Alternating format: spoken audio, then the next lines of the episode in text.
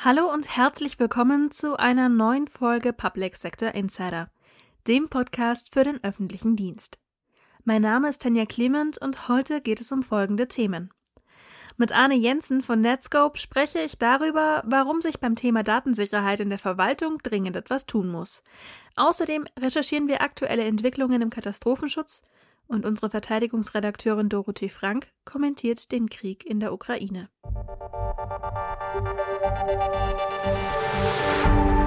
Mit unserem Interviewgast wollen wir heute ein bisschen darüber sprechen, wie Daten denn effektiv geschützt werden können, auch und vor allem dann, wenn sie bei Behörden, von Behörden und in Behörden verarbeitet, geschaffen und gespeichert werden. Und dafür ist heute bei mir Arne Jensen. Er ist Regional Sales Manager bei Netscope und dort für den Bereich Public in Deutschland zuständig. Hallo Herr Jensen, schön, dass Sie da sind. Hallo Frau Clement, vielen Dank für die Einladung. Fangen wir mal mit einer ganz groben Einschätzung quasi an. Was sind denn so die externen Trends, mit denen sich Behörden beschäftigen, die auch dazu führen, dass man sich vielleicht neu über das Thema Datensicherheit unterhalten muss? Also aktuell gibt es äh, drei große Trends in der IT-Industrie, mit denen sich nicht nur die Behörden, sondern auch Unternehmen generell in Deutschland beschäftigen. Das sind zum einen ähm, die Cyberkriminalität, das beinhaltet den Diebstahl von Daten, Erpressung oder Lösegeldzahlung, Verschlüsselung und Störung des Betriebes haben wir auch in aktuellen Beispielen bei Behörden in Deutschland in den letzten Wochen und Monaten gesehen. Der zweite große Bereich ist generell die sogenannte digitale Transformation, was immer das auch äh, letztendlich für die Behörden bedeutet. Und der wesentliche Punkt ist äh, neue Datenschutzrichtlinien und auch rechtliche Vorgaben, die daraus entstehen. Die aktuelle Pandemie hat sich dort auch wie so ein Brandbeschleuniger auf die Nutzung von neuen Kommunikationsdiensten und Services in Deutschland ausgewirkt. Mitarbeiter wurden kurzfristig ins Homeoffice verlagert und mit Hilfe IT-Anbindung mussten diese mit neuen Tools in die Lage versetzt werden, ihrer Arbeit oder ihrer Tätigkeit nachzukommen. Diese meisten Lösungen, die jetzt neu verwendet wurden, wurden schnell implementiert, um die Betriebsbereitschaft sicherzustellen. Aber in vielen Fällen wurden jedoch die Sicherheitsaspekte und der Datenschutz nicht umfänglich betrachtet. Und aus unserer Sicht, wenn man auf die drei Punkte oder Trends eingeht, äh, entsteht hier immer ein größeres IT-Sicherheitsrisiko. Dass sich das Kommunikationsverhalten verändert hat, hatten Sie ja gerade schon angesprochen. Aber was ist denn jetzt wirklich die realistische Veränderung, die das für den IT- und Datenschutz mit sich bringt? Wir erleben gerade so den größten Wechsel in der IT- und Kommunikationsverhalten der Benutzer durch Corona und äh, durch die Nutzung von neuen Diensten. Nehmen wir mal an, ähm, Videokonferenzdienste vom Homeoffice aus, Anwendungen, die vorher nur, ähm, ich sag mal, innerhalb der geschlossenen Netzwerke verwendet wurden. Ähm, das betrifft nicht nur die Behörden. Aktuell ist es eigentlich eine der größten Veränderungen in der IT der letzten 15 Jahre. Was dort entscheidend ist, ist, dass ähm, die heutige installierte Sicherheitstechnologie nicht mehr ausreicht, um die Behörden und deren Daten ausreichend zu schützen. Um das vielleicht mal so ein bisschen zu veranschauen, äh, würde ich das anhand einer Analogie versuchen zu erklären. Nehmen wir mal zum Beispiel die Auswanderungswelle in Europa Ende des 18. Jahrhunderts, wo viele Europäer in die USA ausgewandert sind. Die Auswanderer zu der Zeit, nehmen wir sie mal als Synonym für die Daten, benutzten Schiffe für die Überfahrt nach Amerika. Und äh, für den Schutz der Auswanderer in schräger Daten wurden halt in die Seetauglichkeit der Schiffe investiert, Kontrollen an den Häfen, wer darf mitfahren, wurde das Ticket bezahlt, wie viel darf er mitnehmen. Alle äh, Prozesse und Schutzmechanismen wurden dort auf äh, diese Art der Überfahrt, sage ich mal, konstruiert. Dann kam der Aufstieg der zivilen Luftfahrt und äh, heute reist kaum einer mehr mit dem Schiff. Und äh, auch äh, in der Luftfahrt gelten ganz andere Schutzmaßnahmen beim Betreten des Flughafens, beim Boarding. Wie viel Gepäck darf ich mitnehmen? Was darf ich mitnehmen? Ich, um das mal jetzt auf die Behörden äh, zu übertragen oder auf viele Unternehmen auch in Deutschland. Viele Behörden nutzen immer noch den Pförtner auf den Hafenanlagen, aber alle Nutzer und Daten reisen nicht mehr mit dem Schiff, sondern nutzen vermehrt Flugzeug. Und die Situation, die wir erleben, dass viele der heutigen eingesetzten sogenannten Legacy-Systeme äh, nicht mehr ausreichend den Schutz vor Datendiebstahl oder vom Einfiltern von bösartiger Software bieten. Und das ist halt signifikant und nimmt sehr stark zu. Das heißt aber, das Problem besteht eigentlich schon, seit man von Brief und Fax immer mehr auf E-Mail und Chat und Co. umsteigt. Und wird eher schlimmer. Ja, es steigt exponentiell und das sind halt auch äh, der Trend der Zeit. Also wir haben nicht mehr die geschlossenen Ökosysteme, wie wir sie in der Vergangenheit hatten. Das konnte gut geschützt werden. Heute leben wir in einer offenen Kommunikationsstruktur und äh, dementsprechend muss man auch ähm, seine Verteidigungsstrategie oder Architektur entsprechend anpassen. Das entspricht sonst ja auch nicht wirklich der Lebensrealität von Bürgerinnen und Bürgern zum Beispiel, denen ja die Behörden gegenüberstehen. Aber wenn zurück zu den alten geschlossenen Systemen keine Option ist, was gibt es denn dann an Empfehlungen, wie man zukünftig mit der Herausforderung am besten umgehen sollte? Da gibt es mittlerweile sehr gute Empfehlungen und nicht nur von Herstellern, sondern es gibt ja am Markt dort auch weltweit führende Analysten und einer der bekanntesten ist dort in dem Bereich Gartner. Und äh, Gartner hat sich genau mit diesem Thema eigentlich beschäftigt und hat sich Gedanken gemacht, äh, wie muss äh, eine Architektur aussehen, um diesen zukünftigen geänderten Bedingungen, Rahmenparametern durch Corona auch gerecht zu werden. Gartner hat dazu ein neues äh, Rahmenwerk entwickelt, herstellerunabhängig. Und das ist eigentlich so ein Regelwerk, wie eine zukünftige IT-Security-Architektur aufgebaut werden sollte. Und dieses Regelwerk hat den Namen SASE. Englisches steht für Security Access Service Edge, ist seit mehr als zwei Jahren jetzt auch, ich sag mal, publiziert und bekannt. Und das wurde jetzt nochmal komplett überarbeitet und aufgeteilt in den Bereich Warenservices, mehr, ich sag mal, die Hardware-Technologie und in dem Bereich der Security Services. Und äh, dazu passt es zeitlich ganz gut, Frau Clement. Äh, in der letzten Woche ist gerade der neue Report für den Security-Bereich, für diesen SSE Security Service Edge Bereich veröffentlicht worden. Was bedeutet das eigentlich äh, generell? Dieses Regelwerk beschreibt funktional sehr genau, welche Anwendungsfälle und welche Kommunikationswege in der heutigen Zeit genutzt werden und welche funktionalen Bausteine verwendet werden müssen, um einen umfassenden Schutz der Daten und der Anwender in den nächsten Jahren sicherzustellen. Viele dieser Bausteine sind aktuell bei den Behörden veraltet und können den aktuellen Sicherheitsrisiken nicht mehr ja, entgegentreten. Sie entdecken diesen Angriff nicht und äh, dadurch können sie auch keinen ausreichenden Schutz mehr bieten. Wir grundsätzlich empfehlen deshalb allen Kunden, jeden, mit jedem, mit dem wir sprechen, äh, bei den strategischen Initiativen den Bereich Datenschutz an oberster Stelle zu positionieren. Ohne ausreichende Mechanismen zum Schutz der Daten ist jede Initiative in dem Bereich digitale Transformation zum Scheitern verurteilt. Die Möglichkeiten, die Netscope dort auch mit, ihrer, mit unserer Plattform bietet, äh, wurde von Gartner auch umfassend untersucht und sehr positiv bewertet sodass wir dort auch vom weltweit agierenden Analysten sehr positiv bewertet worden sind und auch als führende Anbieter gerankt worden sind. Mhm, jetzt haben Sie die Plattform, die Netscope bietet, gerade angesprochen, aber wie genau kann Netscope bzw. die Plattform den Behörden denn helfen? Als Netscope unterstützen wir unsere Kunden grundsätzlich ihre Security-Architektur an die aktuellen Anforderungen und Veränderungen anzupassen. Heutige Konzepte in der IT-Security sehen keine Silo-Lösung mehr vor, sondern verfolgen eher den Ansatz einer Architektur, die auf einer umfassenden Plattform basiert und flexibel an geänderte Anforderungen angepasst werden kann. Ich versuche das mal wieder so an, anhand von einem anderen Beispiel mal zu vergleichen. Ähm, beim Besuch beim Hausarzt. Ne, das reicht nicht mehr aus, für jedes Problem nur ein Heftpflaster auf die betroffene Stelle zu kleben. Ne, das wird nicht die Ursache der Krankheit lösen.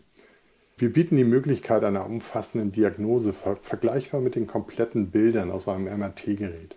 Anhand dieser Daten, Diagnosedaten, können unsere Kunden, Prospect, Behörden dann eine umfassende Behandlung und die richtigen Maßnahmen zum Schutz in die Wege leiten. Da können sich die Zugehörer gerne auch mal direkt an uns wenden, um weitere Informationen zu Gartner SSE zu bekommen und wir können Ihnen dort konkrete Lösungen aufzeigen, wie Sie heute und in Zukunft Ihre Daten und Ihre Anwender vor den IT-Risiken umfassend schützen können. Dann danke schon mal an der Stelle, Herr Jensen. Vielen Dank, Frau Clement. Hat mich gefreut, hier zu sein. Und äh, wie gesagt, sprechen Sie uns an, wenn Sie weitere Informationen haben möchten. Die Kontaktdaten von Herrn Jensen finden Sie in den Show Notes. Krisen sind in den letzten Jahren fast schon zum Alltag geworden. Das gilt besonders für die Katastrophenschutzorgane. Aber so lange und teilweise parallele Kriseneinsätze wie bei Corona, Flut und Schweinepest rücken nicht nur die Leistungsfähigkeit der Einsatzkräfte in den Fokus, sondern eben auch alles, was nicht funktioniert. Eine Recherche von Bennett Clavon. Sprecher ist Tim Rothaus. Über zu wenig Aufmerksamkeit und Arbeit kann sich der Katastrophenschutz in Deutschland momentan nicht beschweren. Ob Corona-Pandemie, Flutkatastrophe oder afrikanische Schweinepest. Die nicht polizeiliche Gefahrenabwehr war und bleibt gefordert. Auf dem digitalen Katastrophenschutzkongress gaben die Verantwortlichen in den Behörden und Organisationen Einblicke in die Lehren, die sie aus den parallel laufenden Krisen gezogen haben, damit der Katastrophenschutz auch in Zukunft leistungsfähig bleibt. Klar wird vor allem eines. Altgeglaubte Prinzipien des Katastrophenschutzes sind überholt und müssen fortentwickelt werden. Mit einem Prinzip räumte gleich zu Beginn der Leiter des Corona-Krisenstabs der Bundesregierung und Kommandeur des Kommandos Territoriale Aufgaben der Bundeswehr, Generalmajor Carsten Breuer, auf. Und es reicht auch nicht mehr aus, dass man sich in immer wieder neuen Foren der gegenseitigen Unterstützung versichert und dem jeweils anderen darstellt, wie sich die eigene Organisation in der letzten Zeit verändert hat, darauf hoffend, dass der andere schon die richtigen Schlüsse für die Zusammenarbeit daraus ziehen wird. Nach Breuer müssen neben der praktischen Ausbildung auch vielmehr die gemeinsam und harmonisierte Ausbildung der Führungskräfte in den Blick genommen werden. Dies umfasse einen gleichen Krisenwortschatz und die Nutzung von gleichen Verfahren. Damit könne die Bewältigung von Krisen in Zukunft besser gelingen. Aber auch die sich veränderte Sicherheitslage in der Welt habe unmittelbare Auswirkungen auf den Katastrophenschutz. Die Grenzen zwischen Krise, Katastrophe und Spannungsfall verwische zunehmend. Ein Beispiel seien hierbei Cyberangriffe auf kritische Infrastrukturen, kurz Kritis. Die innere Sicherheit ließe sich nicht mehr von der äußeren Sicherheit trennen. Dies müsse in Zukunft mehr in den Blick genommen werden. Dass dennoch das Wissen um die Fähigkeit anderer Organisationen wichtig sei, betonte Ute Vogt, Präsidentin der DLRG.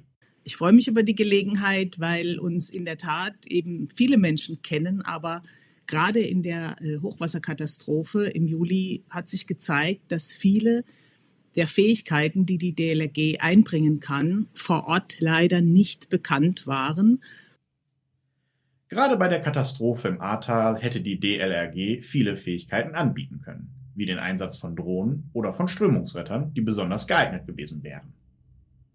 Deshalb fordert Vogt, dass ein Register für Einsatzmaterial und Personal erstellt werden müsse, damit diese zum richtigen Zeitpunkt am richtigen Ort zum Einsatz kommen. In diesem Zusammenhang fordert die Präsidentin, dass der DLRG-Fachdienst Wasserrettung in die Katastrophenschutz- oder Rettungsdienstgesetze aller Bundesländer eingebunden wird.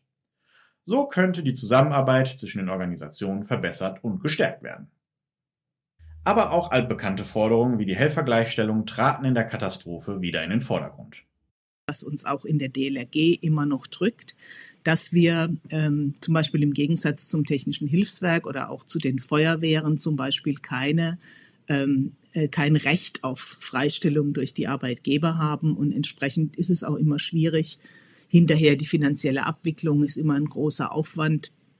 Und wir wollen einfach hier eine Gleichstellung aller Helferinnen und Helfer, aller Hilfsorganisationen mit dem, was bei THW und, und Feuerwehr eigentlich schon gang und gäbe ist. Das Thema Helfergleichstellung treibt auch das DRK umher. René Burfeind, Leiter des Bereichs Nationale Hilfsgesellschaft des DRK, sieht dies als eine von vielen Lehren fange mal mit der Helfergleichstellung an. Ähm, in allen größeren Einsatzlagen unterhalb der Katastrophenschwelle lernen wir immer wieder, dass die Hilfsorganisationen, und da erwähne ich jetzt ganz ausdrücklich die Kolleginnen und Kollegen von Johannitern, ASB, Maltesern ähm, und DLAG, ähm, immer eine oder meist eine Schlechterstellung gegenüber der Freiwilligen Feuerwehr und THW erfahren, was natürlich ein Unding ist, wenn man ehrenamtliches Engagement fördern möchte.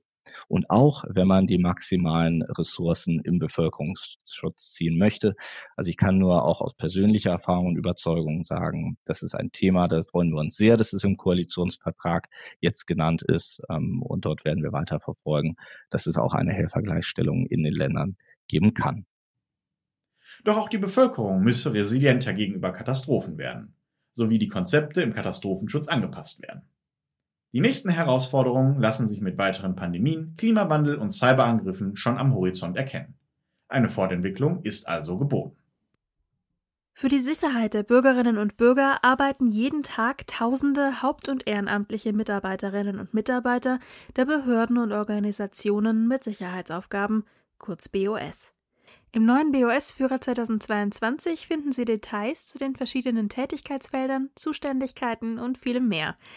Nähere Informationen verlinken wir Ihnen in den Show Notes. Wir schließen die heutige Folge mit einem Thema, das die Medien in den letzten Tagen dominiert. Zu Recht. Mit dem Angriff Russlands auf die Ukraine endet die längste Friedensperiode in der europäischen Geschichte. Ein Kommentar von Dorothee Frank. Gesprochen von Paul Schubert. Der russische Präsident Wladimir Putin nutzt aktuell das Vernichtungspotenzial Russlands, um die demokratische Gemeinschaft von einer Unterstützung der Ukraine abzuhalten. Mit Erfolg. So sagte NATO-Generalsekretär Jens Stoltenberg im Anschluss an einer Sondersitzung der NATO-Verteidigungsminister vergangene Woche. At the same time, we have a responsibility as NATO allies to prevent this war from escalating beyond Ukraine. Because that will be even more dangerous, more devastating, and uh, will cause even more human suffering. So, uh, we have made it clear that we are not going to move into Ukraine, neither on the ground or in the Ukrainian airspace. Statt dem Entsenden von Truppen setzt die Weltgemeinschaft auf wirtschaftliche Sanktionen. Diese werden allerdings in erster Linie die russische Bevölkerung treffen, und die spürt bereits die diktatorischen Maßnahmen eines Regimes, das jede Fassade von Demokratie hat fallen lassen. So bereitet die russische Regierung das Abschalten des Internets vor, um die eigene Bevölkerung von Informationen, wie der Verurteilung des Angriffs durch die Vereinten Nationen, abschneiden zu können und sie in eine Isolation zu treiben, die zuletzt während des Kalten Krieges die Feindblöcke trennte. Bis zum 11. März sollen alle Seiten, Shops und Portale auf in Russland befindliche Server umgesiedelt werden. Danach folgt die Blockierung aller nicht-russischen IPs sowie VPN-Verbindungen. Ebenfalls als Zeichen des Durchgreifens der Diktatur werden jene Menschen verhaftet, die in Russland gegen den Krieg demonstrierten. Laut der Bürgerrechtsorganisation OVD Info sollen bis Sonntag über 13.000 Russen bei Antikriegsdemonstrationen in vielen russischen Städten verhaftet worden sein. Die Demonstranten erwarten laut OVD Info bis zu 30 Tage Haft und eine Geldstrafe von bis zu 300.000 Rubel, was dem durchschnittlichen Einkommen eines halben Jahres entspricht. Die große Frage der kommenden Zeit wird sein, wie die freiheitlich-demokratischen Rechtsstaaten auf die Erpressung von Diktatoren reagieren und welche Zukunft Europa erwartet. Putin hat mit dem Angriff auf die Ukraine eine neue alte Weltordnung geschaffen, nur dass diesmal nicht Deutschland die Front bildet, sondern die baltischen Staaten, Polen, Slowakei, Ungarn und Rumänien. Die bisher neutralen nordischen Staaten Finnland und Schweden erwägen angesichts der russischen Ausweitungspolitik den Beitritt zur NATO, da aktuell nur die NATO einen Schutz bieten kann. Und dieser Schutz gilt nur für Mitglieder. Die Lage in der Ukraine verändert sich täglich. Auf behörden-spiegel.de haben wir deshalb unsere aktuellsten Meldungen für Sie ganz oben auf der Startseite platziert. Neues aus dem Public Sector gibt es nächsten Dienstag wieder. Bis dahin Machen Sie es gut.